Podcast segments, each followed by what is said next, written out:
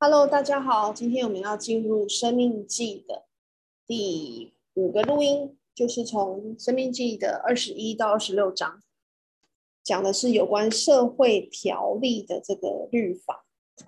那我们来鸟看一下，这个二十一章讲的是它的重点是为谋杀悬案赎罪，还有战争中的女战俘、长子的权利、顽固与悖逆之子。被悬挂之囚犯的尸首，我讲了蛮多点的，主要是这五点。那二十二章讲的是有关行事为人的九个条例哦，还有禁止行淫的条例。等一下我们会到二十二章会讲是哪九个行事为人的条例。二十三章讲的是不得归为会众的人，还有营中的捷径，以及有关社会与宗教的律例。二十四章讲的是离婚跟再婚，还有各种社会法，所以你看都是在讲社会的条例。第二十五章讲的是叔嫂之婚的条例，以及三个特殊的条例。二十六章讲的是献出熟土产的仪式，第三年之十一奉献的仪式，还有承认圣约。那我们就 直接进入第二十一章的部分哦。第二十一章，首先我们看到二十一章的这个一到九节，它讲的是为谋杀悬案来赎罪。什么是谋杀悬案？就是你找不到凶手是是谁的这个谋杀案。那这个时候呢，还是必须呢要有人来为这个未解的悬案哦来做出赎罪。那那就是请这个。犯杀人案的这个地点啊，离他这个地点最近的那个城的长长老来出来做出赎罪。这个赎罪的仪式就是那些长老呢，长老们要牵一只母牛犊到流水未曾耕种的山谷去，在那里把母牛屠杀，然后他们要在母牛犊上洗手。看一下二十一章啊，是怎样讲？他说二十一章的第三节。那城的长老就要从牛群中取一只未曾耕地、未曾负轭的母牛犊，把母牛犊牵到流水，就是有流水，然后未曾耕种的山谷去，在谷中打折，就是折断啊母牛犊的颈项。然后呢，第六节，那城的众长老就是离被杀的人最近的，要在那山谷中。在所打折颈项的母牛犊以上洗手，哦，又在那个被折断脖子的母牛犊的尸体上面洗手。这个母牛犊好像是一个一个做赎罪的一个一个一个羔羊，它是羔牛。然后声明呢，长老们在这个罪上是无辜的，所以求神不要把把那个流血的罪啊加在他们身上。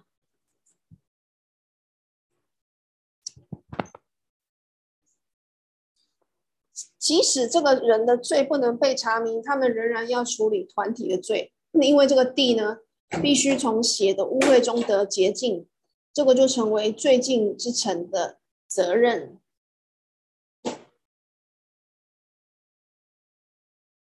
有人把第一到第九节称为神为他儿子而做的大审判，在基督之死上呢，以色列就有着流血的罪。必须以公义的方法来洁净。那从第二十一章的十到十四节讲的是战争中的女战俘啊。以色列人呢，被容许呢去娶战争时掳来的美貌的女子，可是呢，这个女子女子必须经过礼仪上的洁净和隔离呀、啊。但是呢，这段经文不能用于迦南的女子哦，这种婚姻属于试验的性质。如果呢，后来他不喜欢这个女子，可以由他随意而去。可是他不可以为钱卖卖她，也不可以哦，把她当做婢女来待她。二十一章十到十四节，他要讲说要让这个女孩子第十三节哦，脱去被掳时所穿的衣服，住在你家里哀哭父母一整一个整月，然后可以与他同房。这是一其中一些。呃，细节的规定。那第十五到第十七节讲的是长子的权利。就算呢，你所厌恶的妻哦，他所生的是长子，那他的长子权利也不可以被剥夺。但是这段经文不能够证明神允许重婚哦，只是呢，神在这个多重婚姻啊，因为人的这个心硬啊，他在这个神在多重婚姻的情况下，也要维护长子的名分。但是我们也看到历史上有，譬如说，呃，神哦，他祝福比较年幼的儿子哦，像是。雅各和以扫呢，他就立雅各呢，我就祝福雅各，让他得到长子的名分。然后呢，以法莲和马达西呢，也是让这个以法莲呢，本来是呃比较年幼的，让他取得长子的名分。但是这是基于神选择性的例外的这个拣选的情况，而不是这里所说明的一般的通则。一般的通则就是你要尊重这个长子的这个权利跟名分。在第十八到二十一节呢，讲的是顽固与悖逆之子。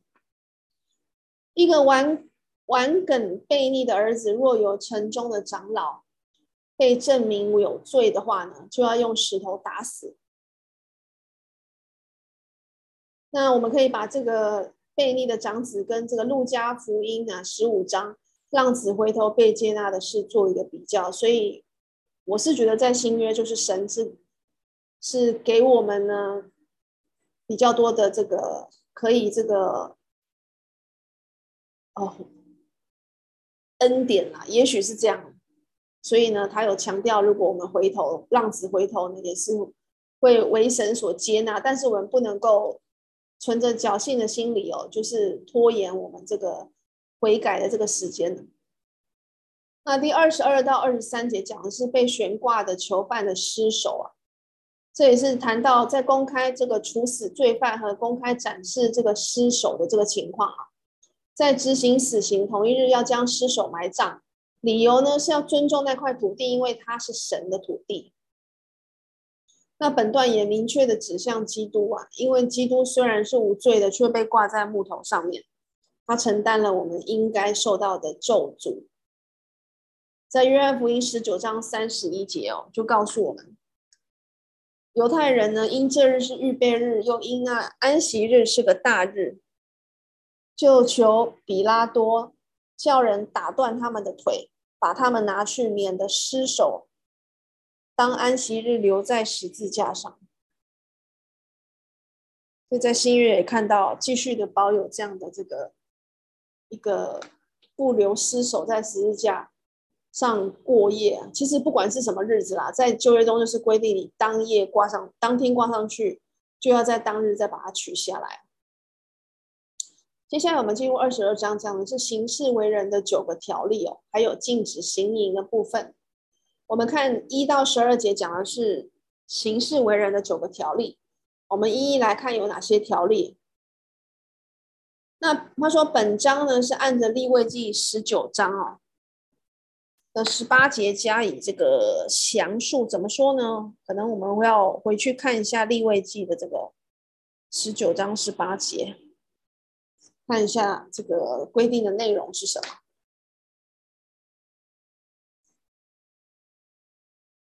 第十九章第十八节讲：不可报仇，也不可埋怨你本国的子民，却要爱人如己。我是耶和华。所以呢，这个爱你的邻舍的观念呢，在这边呢就得到了这个强调。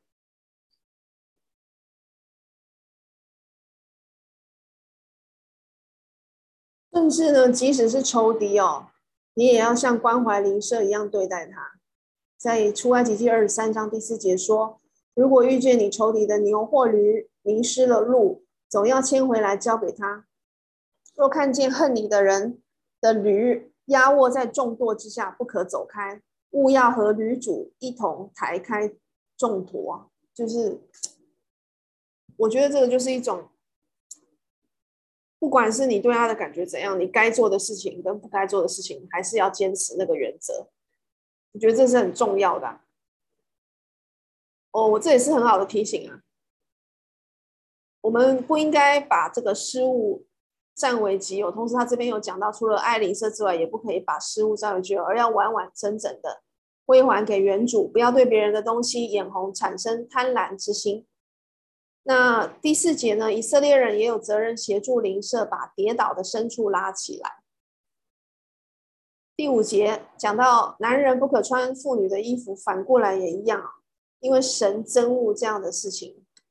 那今天的趋势呢，是把男人的衣服和女人衣服的这个区别取消啊，但是神要他子民的衣服呢，要维持男女的区别啊，不要这样子男女的性别混淆啊，这都是不荣耀神的。那其实就算是演戏的时候做变性，哦，或者是去做一些喝酒赌博，就算是演戏，其实我觉得应该我们都要避免。啊，我我自己是觉得人生如戏，戏如人生。你演久了，你就变成那样。哦，不对的事情，就算是演戏，也应该要避免。二十二章六到七节说，人不可，人可以的，人可以从鸟巢里取雏鸟，但是要把母鸟放走，让它可以继续繁殖。那这些都是举手之劳的善哦。哦，举手之劳的善，我们做基督徒的是不可以推辞的。还有二十二章第八节也是一样，就是平坦的这个房屋上面呢，必须要这个安装这个栏杆啊，为的就是不要让人哦可以就是会从这个屋顶上掉下来啊。因为呢，我有上网查一下，在以色列的这个房屋，他们的这个屋顶哦是很多年轻人哦交谈的地方，所以呢有一些防护是很重要的。那在二十二章的九到十一节呢，犹太人是不可以做以下的事情：第一个是把两种种子种在葡萄园里；第二个用洁净的牛，然后掺不洁净的驴并肩来耕地哦。哦，不可以把这两种动物哦并肩来耕地。第三种不可以做的事情就是把穿羊毛、细麻两种掺料哦做的衣服。那第一个禁令暗示神呢禁止哦，在他纯净的教导上再加上别的教训。第二个禁令呢是形容在侍奉上的不相配。第三个禁令呢指信徒实际生活中呢义跟不义哦是不应该混合在一起的。二十二章第十二节，犹太人要在外衣的四围做坠子。以不断提醒自己，常常顺服耶和华。这是在民数记十五章三十七到四十一节。那民数记十五章三十七节，还有在后面的经文有说明这些坠子的原因哦。他说，民数记十五章四十节开始，他说：“使你们纪念遵行我一切的命令，成为圣洁，归于你们的神。我是耶和华你们的神，曾把你们从埃及地领出来。”要做你们的神，我是耶和华你们的神。再来二十二章十三到三十节讲的是禁止行淫哦。那本段呢，二十三到二十一节处理的就是一个女人啊，一个人呢娶了女子之后呢，如果后来怀疑她呢不贞洁呢，那父母呢如果能够把这个贞洁的凭据拿出来哦。那多疑的丈夫就要被罚款一百舍客勒银子，并且要与她同住。但是如果呢，那个女子在婚前生活确实是不检点哦，本城的人便要用石头将她打死。女子贞洁的凭据，大概是女子第一次性交后呢，在床单上留下的痕迹。我看当时在旧约的规定是多么的严格。二十二章，哦，十三、二十一，是新约没有这样的规定，可是新约也是明明禁止我们要，就是说不可以犯奸淫啊。所谓的奸淫，就是在婚姻以外的性行为，通通都是奸淫，都是神所禁止的。所以，当我们呢成为了基督徒之后，我们要为呃过去这种呃，因为呢无知。正因为不认识神所犯的这些罪来悔改，并且以后呢不能够再犯啊奸淫的这样的罪。那二十二节到三十节呢，就是提到各种类型的淫乱，譬譬如说正在行淫的奸夫奸奸夫淫妇被发现，就要一并处死。若有人在城里强奸了已经许配丈夫的处女，而女子却没有喊叫呼救，两人就都犯了奸淫罪，要被致死。若有男子在田野强奸了已经许配人的女子，而女子的呼喊声没有被人听见，那男子就要被致死，女子就被算为无罪。那人若与处女发生性关系，他就要拿五十舍客勒银子给女子的父亲，并娶她为妻。第三十节禁止乱伦哦，禁止与家人发生性关系。这些种种的规定呢，都是在强调性它是一个神圣的事情哦。而非一项发泄的工具，哦，很可悲，就是人把性当成发泄的工具，这是伤害自己也伤害别人的身体跟灵魂。接下来我们进入二十三章，讲的是圣会、结营，还有社会宗教之礼。二十三章一到八节讲的是不得归为会众的人哦，意思就是说呢，有些人他们是没有作为市民和敬拜者的全部的权利呀。当时是有这样的规定啊，现在我们在新约已经没有了。我们参考一下以前是怎样规定，譬如说生殖器官受损或被阉割的人，像太监，还有私生子，就是在正常婚姻以外所生的，还有亚蛮人、摩押人、以东人或者是埃及人。那九到第十四节讲的是营中的洁净。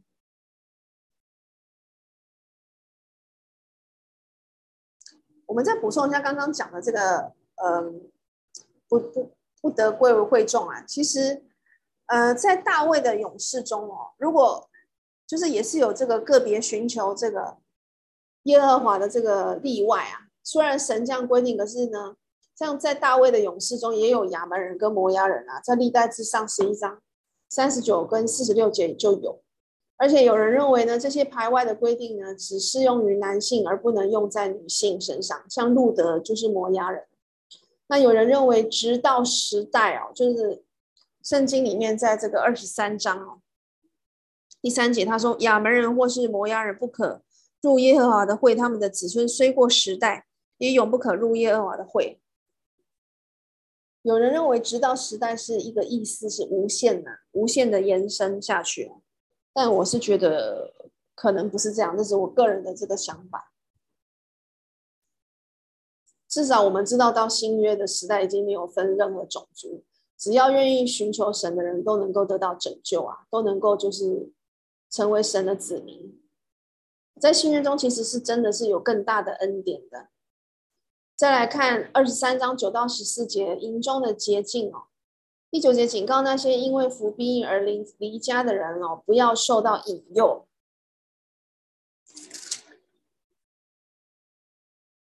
他说：“你出兵攻打仇敌，就要远避诸恶。诸恶就是诸诸种诸多的恶事啊，各种恶事都不可以做。还有有关梦遗的律例啊，就是如果有人夜间偶然梦遗不洁净，就要出到营外，不可入营，直到晚。”傍晚才用水洗澡，日落了才可以入营。这个是显示出对生命繁盛的这个神圣、繁殖的这个神圣啊。神对性还有繁殖都是视为很神圣的这个事情。如果没有神哦，人是不可能存在，也不可能繁殖，也不可能有性生活的。所以都要按照神的规定来认真的去看待跟对待。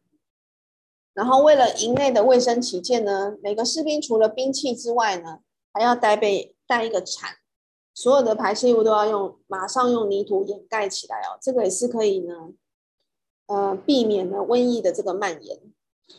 第十五到二十五节有关社会与宗教的条例，不可把为自由而逃亡的外邦奴仆交付他的主人。十七到十八节。应许地上不可有男性或女性的娼妓。那狗呢？这个经文的细字有一个狗，就是狗是把它解释成男妓呀、那你这些不得不道德的娼妓的交易的所赚得的钱，就是不可以带入耶和华的殿内还愿的。所以同性恋它不是天生的，而是后天的影响跟选择。在罗马书一章二十六节，我们可以读到，呃，他们的女人呢，把顺性的用处变为逆性的，那男人也是如此，弃了女人顺性的用处，欲火攻心，彼此贪恋，男和男行可羞耻的事，就在自己身上受这妄为当得的报应。哥林多前书第六章第九节。你们岂不知不义的人不能承受神的国吗？不要自欺，无论是淫乱的、拜偶像的、奸淫的、做孌童的、青男色的、偷窃的、贪婪的、醉酒的、辱骂的、勒索，都不能承受神的国。所以神明明的告诉我们，这些做孌童的、青男色的、哦、同性恋者，就是淫乱的，通通都是不可以这个承受神的国啊，除非悔改啦。那十九到二十节，犹太人无论借任何物件给另外一个犹太人，都不可收取利利息。但是呢，虽然他们可以向外邦人取利呢，可是出埃及记二十五章呢，二十五节告诉我们哦，不可以向穷人取高利贷。今天如果有人要跟我们借钱，我们要问一问呢，他们借钱的目的为何？我们借钱是否是？真真的帮助他们，还是让他们把钱拿去做不不公义、不道德的事情呢？那么二十四到二十五节，二十一到二十三讲许愿是自发的，然后二十四到二十五节讲说，呃，旅行的人可以为了当前的需要而吃别人的葡萄，可是不可装在器皿中。同样的，他们可以摘别人田里的穗子。但是呢，只可以用手摘，而不可用镰刀割。嗯，那在马可福音二章二十三节呢，我们看到耶稣的十二个使徒哦，在主日的时候啊，经过别人田里的穗子，他们也是哦，因为就是当前的需要饿了，所以他们就又用用这个行路的时候就去用手掐了这个麦穗。他们曾经使用过这个权利。接下来我们进入二十四章。离婚与再婚各种社会法的规定，一到四节讲的是离婚与再婚。在这边规定呢，人可以为了妻子的不洁净而写休书交交在他手中哦，打发他离去，这样他就有自由去嫁别人。那休书在当时是不可缺少的，因为如果没有休书，然后去嫁别人的话，那可是要被遭。遭控那个犯奸淫乱之罪，那这个淫乱之罪是要被判处死刑的。哦，但是如果这个呃女子的后夫啊，第二任丈夫死了或者把她休了，她的前夫就不能够再娶她为妻哦。那有人以为这一段经文是赞成离婚，其实实际上不是这样啊。神是恨恶离婚的，他只是呢在承认以色列人中已经有的习俗啊，并且告诉他们应该怎样做才是。合乎这个神的这个心意呀、那二十四章的第一节，他说：“嗯，人若娶妻后见他有什么不合理的事，不喜悦，他就可以写休书交在他手中，打发他离开。所谓这个不合理的事情哦，有人说可能是管辖丈夫喽。那旧约中有很多多妻的案子，那个例子啊，例如说，嗯，我们这边这个二十四章的这个。”二十四章，二十四章的第二节，那就是妇人离开夫家可以去嫁别人。其实，在新约是不允许的，因为新约告诉我们说，非为了淫乱的缘故，哦，是不可以离婚的。那在这边也不是为了淫乱的缘故，只是因为你不喜悦他，他行了不合理的事，你不喜悦他。照理说你是不能离婚的，那你还离婚，然后又再去，呃，娶了别人哦，或者是嫁了别人，那都是一种就是超越一夫一妻的这个情况。可是呢，神呢本来是不允许多妻的，可是呢，马太福音十九章第八节，耶稣就告诉法利赛人说：“摩西因为你们的心硬，所以许你们休妻，但起初并不是这样。”那人一旦离婚哦，与别人再婚之后，绝对不可以与离婚的一方破镜重圆啊，不管是什么原因啊。我们来看一下十九章第十九节，它怎样的规定？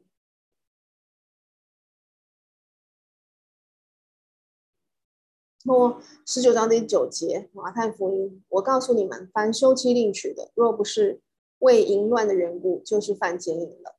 有人娶那被休的妇人，也是犯奸淫的。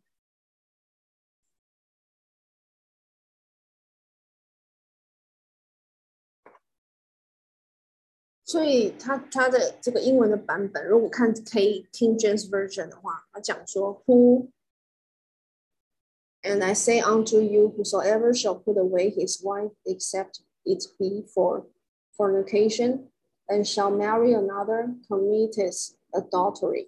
And whoso marries her, which is put away, does commit adultery.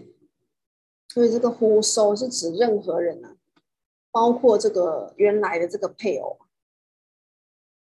所以这种规定是防止人为了不微不足道的事情而离婚哦，然后之后又可以随随便便的复合。 他的目的是叫人在离婚之前要三思而后行。那耶和华曾经给了以色列一封休书啊，在耶利米书三章一到八节，但是到了将来哦，神在洁净了他的不忠之后呢，他又把以色列再娶回来啊，所以神丰盛的慈爱是很深的哦。神是屈尊降贵的去爱我们，爱我们这些不可爱的、悖逆的、惹他生气伤心的人。二十四章的第五到二十五章第四节讲的是各种的社会法，像是第五节讲说，男人新婚的第一年不用从军出征哦，因为这样他有时间去培养。和兼顾他的婚姻以及生儿育女。那第六节呢，讲的是不可以拿人的磨石哦做这个当头，当头就是贷款的抵押品，因为磨石是一个人的生计嘛，它是磨面粉用的，人家吃饭要用的东西不可以拿来做抵押。第七节，拐带人的或贩卖奴隶的都要被致死。八到九节，以色列人要遵守特别的大麻风的这个。预防措施，哦，就是以米利暗的例子做一个警告啦，就是即使像米利暗这种地位高的人，也不能幸免于这种疾病，照样可能容易引起传染病。那二十四章十到十三节，人不能够闯进邻舍的家去拿当头，他若是穷人，拿了自己的衣服做当头，每天日落的时候呢，债主都要把当头呢还给这个。这个债务人啊，因为他是穷人啊，他要用那个衣服来盖着睡觉啊，这是很合情合理的。那十四到第十五节，雇工的工价要当日付清。十六节，没有一个人要为另外一个人的罪而被杀。十七到二十二节，要向寄居的孤儿寡妇显显出你的公义啊，像是你不可以彻底的收割禾田，要把那些落下来的穗子要留给孤苦无依的人。那再次提醒哦，所以我我我上了这个课之后，我就在深入的了解了马太福音十九章第九节之后呢，所以不论是什么原因离婚啊，不管是为了奸淫啊，还是不是奸淫啊，其实两个人都不能够呢与彼此再婚，因为你想在十九章第九节，不是为了淫乱的缘故犯奸淫啊，那就都不能够再破镜重圆了，何况是为了这个淫乱的缘故。所以如果你要悔改。哦，你要原谅，你必须要在离婚前要把它要做了，要做这件事情，不然呢，你离了婚之后就不能够就是再跟对方破镜重圆哦，因为结婚跟离婚都不是儿戏呀，都是要慎重考虑。这也提醒我要劝和不劝离，我一方犯罪的悔改哦，另外一方就要饶恕啊。当然呢，伤口是需要时间去愈合的。但是马太福音六章十四节告诉我们要饶恕人的过犯，天父也必饶恕我们的过犯。再来，我们进入第二十五章，牛踹骨、鼠扫通婚，还有三个特殊的条例。第一节到第三节讲的是执法的人哦，只可以呢打那个罪犯啊，受刑罚只能打四十下。所以呢，犹太人通常打三十九或三三十九下或三十九鞭呢，因为怕他们数错而违反这个条例。这个有记载在哥林多后书十一章二十四节。在二十五章第四节讲的是牛在场上踹鼓的时候，不可以拢住它的嘴啊。那在哥林多前书第九章啊。九到十一节，保罗呢也也引用了这个这个教导。那些为了属灵的事劳苦的人呢，应该在物质上受到照顾。那教会不可以亏待基督的工人。另外，它有一个另外一个广泛的意义，就是要对为你工作的人哦，不可以吝啬。那二十五章五到十节讲的是叔扫通婚的条例哦。在以色列的习俗当中，家族的血脉延续很重要，所以你的这个弟兄、你的弟弟或哥哥死了，那你不不愿意去娶他的这个寡妇为妻，然后不愿意留下这个死人的名跟家族的这个产业的话呢，那这样子他这个前夫的谱系就会中断。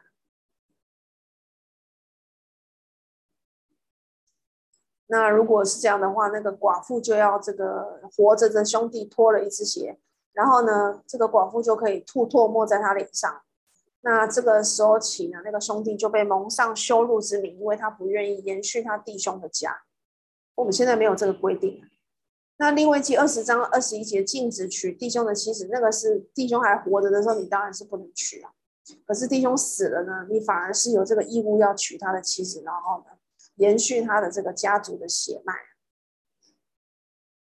另外三个特殊的条例是二十五章十一到十九节，十一到十二节讲的是一个妇人哦，在丈夫与人争斗的时候插手，然后去冒失的捉抓住了那个人的下体，他的手就要被砍断了，因为他这个行动会危害那个人，使他没有后事，很很特殊啊，真的很奇怪，所以他才叫做特殊的条例哦，这个这个。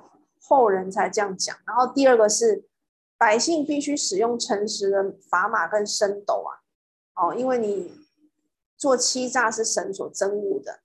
那第三个条例是在十七到第十九节哦，告诉以色列人不可以啊忘记要把亚玛力人毁灭。可惜呢，他们还是忘记了，扫罗并没有把他们消灭，他违背了耶和华的命令，在撒母耳记上十五章。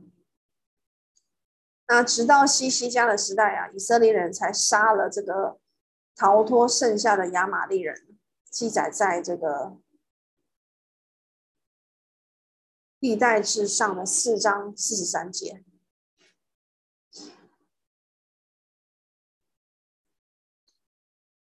那今天我们讲的并不是要把人除灭啊，如果有人得罪我们呢，新约的教导是不要报复啊。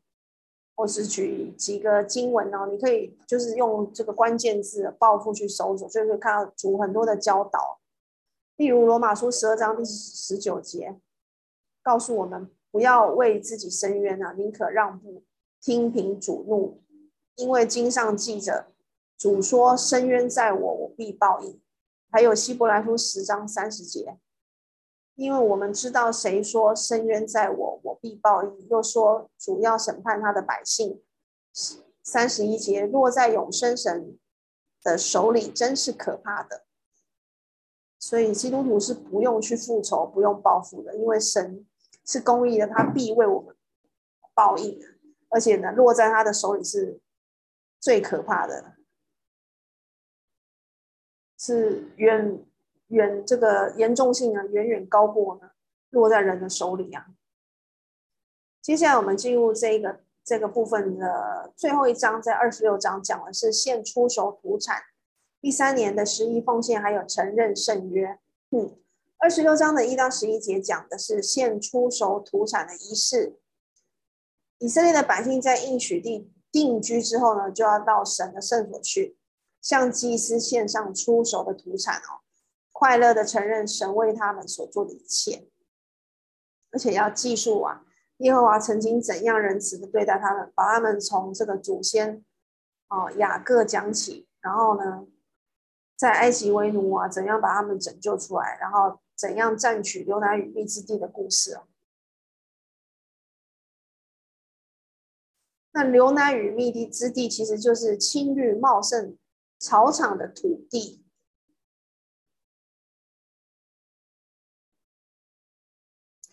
所以呢，当以色列民谈到这片土地的时候呢，神也预见呢，他的子民呢，要享受这个充满喜乐、胜利还有满足的生活啊。所以你要知道的回馈给神，要向祭司献上初熟的土产。二十六章，我们来看这个相关的经文。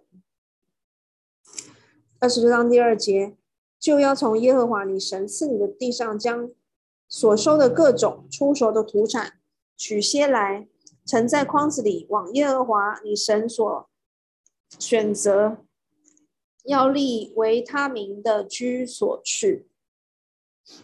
再来，第十二到第十五节是第三年之十一奉献的仪式。这是所谓的快乐的十一奉献，就是每逢第三年呢，这个以色列人啊，要跟立位人还有寄居的孤儿寡妇分享，就是非利位支派的犹太人啊，要把他们呢再做第二次的这个十一奉献，然后跟这些利位人还有那些寄居的孤儿寡妇呢分享。那第三个是规定在十六到十九节是承认圣约。因为呢，神已经承认哦，神承认这个以色列民是他的子民，而且呢，也答应要给他们祝福啊，使他们超乎其他万民之上。他们是圣洁的民啊，神把他们分别出来。可是这并不是因为他们好啊，其实他们跟世上任何国家呢，